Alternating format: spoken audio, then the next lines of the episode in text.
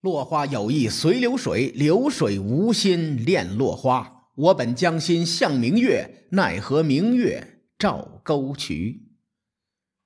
咱们上期节目说了申不害变法，今天咱们聊聊齐国的变法。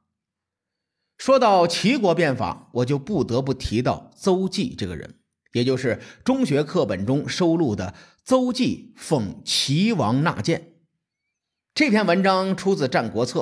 展现的是邹忌的正面形象，他身高八尺有余，英俊潇洒，又是齐国的相国，还积极的劝齐威王广开言路，积极纳谏。可实际上呢，看完《战国策》中所有关于邹忌的记载，我们会发现他是一个很复杂的人，他既对齐国有功，又醉心权术，很难用一句话总结这个人。咱们今天呢，就好好的聊聊这个人。《战国策》和《史记》都有关于邹忌的记载，咱们稍微的梳理一下。不过，《史记》田齐世家的时间线有点混乱，错误百出。幸好杨宽先生在《战国史料编年集证》中考证过时间线，咱们就按照考证后的时间线叙事。根据《竹书纪年》的记载，齐威王于公元前三百五十六年继位。他是一个音乐爱好者，特别喜欢弹琴。邹忌是国家一级弹琴表演艺术家，因此呢，受到了齐威王的喜爱。有一次，齐威王正在弹琴，邹忌推门进来，说：“哎呀呀呀呀呀呀，大王弹的真是棒棒的。”齐威王突然很不高兴，琴也不弹了，手就按在宝剑上，说：“先生啊。”你只看到我的样子，没有认真观察，怎么知道我弹的好不好呢？邹忌开启了嘴炮模式，他说：“大弦舒缓而温和，象征的是国君；小弦高亢明亮，并且清亮，象征的是宰相。您的手指勾弦用力，放开舒缓，象征着政令。”您刚才弹琴时发出的琴声和谐，大小匹配美妙，曲折不正之声而不相干扰，象征四时。这真是此曲只应天上有人间哪得几回闻呐！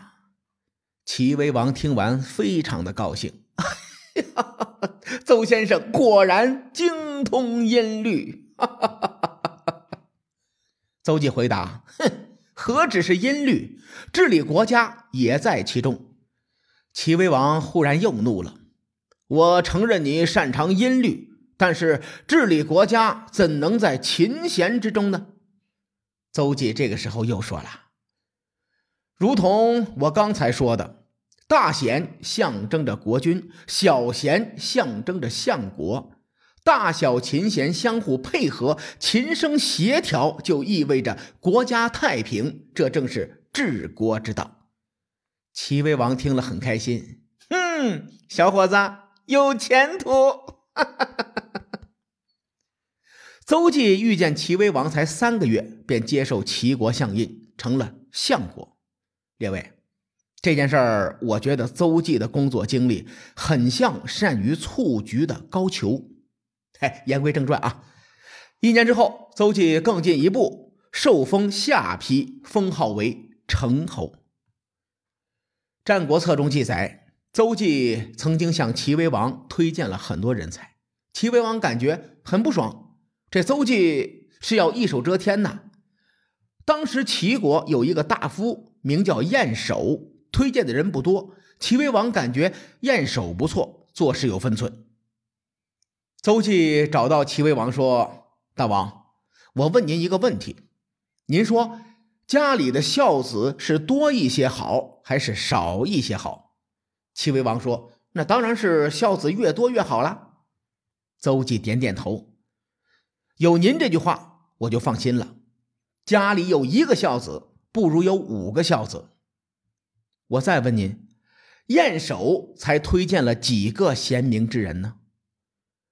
邹忌将贤明之人比作孝子，言外之意是：我为齐国举荐了这么多人才，晏守却没有。齐威王一下就明白了，知道是燕首阻碍了人才选拔。我考证了一下，《战国策》记载的应该是真的，因为齐威王二年，也就是邹忌拜相的这一年，齐威王和魏惠王约着一起到郊外打猎。魏惠王问他：“你有什么宝物吗？”齐威王摇摇头，没有。魏惠王和他炫耀说：“我魏国虽然不大，还是有照亮前后各十二辆车的夜明珠。”齐国堂堂万圣之国，怎么连宝物都没有啊？齐威王听完明白了，你这是和我玩凡尔赛文学呢？我玩的比你好。于是他就回答说：“哦，你把这个当宝物啊？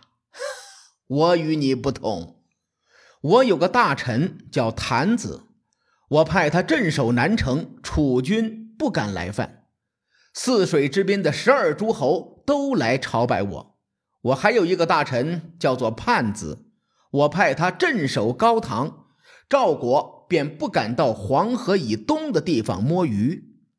我还有一个大臣叫做前夫，我派他镇守徐州，吓得燕国到北门祭祀，赵国到西门祭祀，他们祈求神灵保佑，前夫千万别去揍他。这么说，前夫的威望之高，有七千多人愿意搬家去追随他的。我还还还还还有一个大臣叫做仲守，我派他去搞治安，结果路不拾遗，夜不闭户，和夜明珠比，这些人光照千里，岂止十二辆破车？魏惠王气得吐血，败兴而归。齐威王大喊：“哎，别走啊！你还没打猎呢，是不是玩不起呀？玩不起，玩不起，玩不起！起起起起！”这件事儿出自《史记·田齐世家》，这几个人都是邹忌推荐的。我认为邹忌对齐国有功劳。至于那篇著名的《邹忌讽齐王纳谏》，我在这儿呢，简单的复述一下。话说临淄城北有一个叫徐公的美男子，邹忌问他妻子：“我和城北的徐公谁更帅更有型啊？”妻子回答：“您更帅。”徐公怎么能和您比呢？邹忌不相信，又问小妾。小妾说：“徐公怎么能比得上您呢？”第二天有客人来访，邹忌又问了同样的问题。客人说：“徐公不如您呐。”只过了一天，徐公亲自来拜访邹忌。邹忌仔细观察对方半天，看得徐公这个心里发毛。邹忌觉得自己没有徐公好看呢。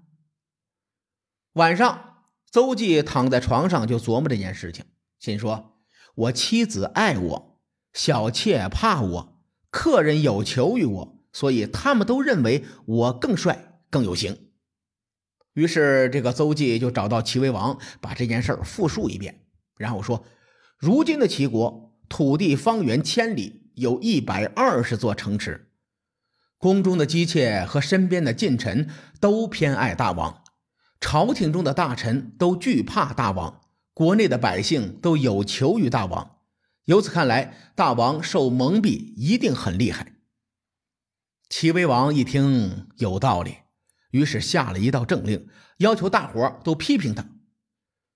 政令刚一下达，所有大臣都来进言规劝，宫门庭院像菜市场一样热闹非凡。几个月以后，有时偶尔还有人进谏；一年以后，即使想进谏，也没有什么可说的了。很多人将这件事情认为是邹忌变法，其实和理亏商鞅或者申不害相比，与其说邹忌变法，不如说是政治改革，变法的成分不多。不过从历史的走向看来，齐威王确实是有为之君。他在位期间，齐国上升的势头很猛，这和他手下有一大批人才有关。邹忌奉齐王纳谏，出自《战国策》，而在同一本书中还记载了另外一个故事，叫做“成侯邹忌为齐相”。我刚才说了。邹忌被封于下邳，封号便是成侯。成侯邹忌为齐相中记载，邹忌是齐国的相国，田忌是齐国的大将，两人感情不和睦，相互猜忌。他们的门客公孙汉献计给邹忌，说：“您不如劝说大王，命田忌率兵伐魏，打了胜仗，那是您策划的好，大可居功。一旦战败，田忌就不会再威胁您了。您想啊，田忌战败后，即使侥幸活着回来，也逃不过齐国的军阀，横竖都是个死。”邹忌一拍大腿。嗯，你还真是个天才。于是邹忌劝说齐威王派田忌讨伐魏国。谁也不曾想，田忌三战三胜，邹忌都慌了，又找公孙瀚商量对策。公孙瀚琢磨了一下，说：“您别担心了，这事儿交给我吧。”公孙瀚带着二百两黄金招摇过市，找人占卜。这个人自我介绍说。我是田忌将军的门客，如今将军三战三胜，名震天下。现在欲图大事，麻烦你帮我占卜一下，看看吉凶如何呀？这话说的就差喊我要造反了。公孙瀚派去的人刚走，后脚就有人抓住算命先生，然后带到了齐威王身前，当面对质。田忌听完大惊，赶紧脚底抹油溜了。《战国策》的记载，故事虽然是杜撰的，但历史的走向却与故事大同小异。邹忌与田忌确实不和，中间的过程错综复杂，而且还牵涉了一对著名的冤家——庞涓和孙膑。这段历史发生的故事是战国中非常精彩的桥段，可能人们更津津乐道的是庞涓和孙膑。下期节目开始啊，咱们先说说庞涓和孙膑的故事，大伙放松一下，然后再结合史料，将隐藏在战国中的博弈向大家娓娓道来。各位看官，时候不早了，欲知后事如何，且听下回分解。书海沉沉浮浮，千秋功过留于后人说。我是西域说书人介子先生，下期节目咱们继续聊战国。博弈。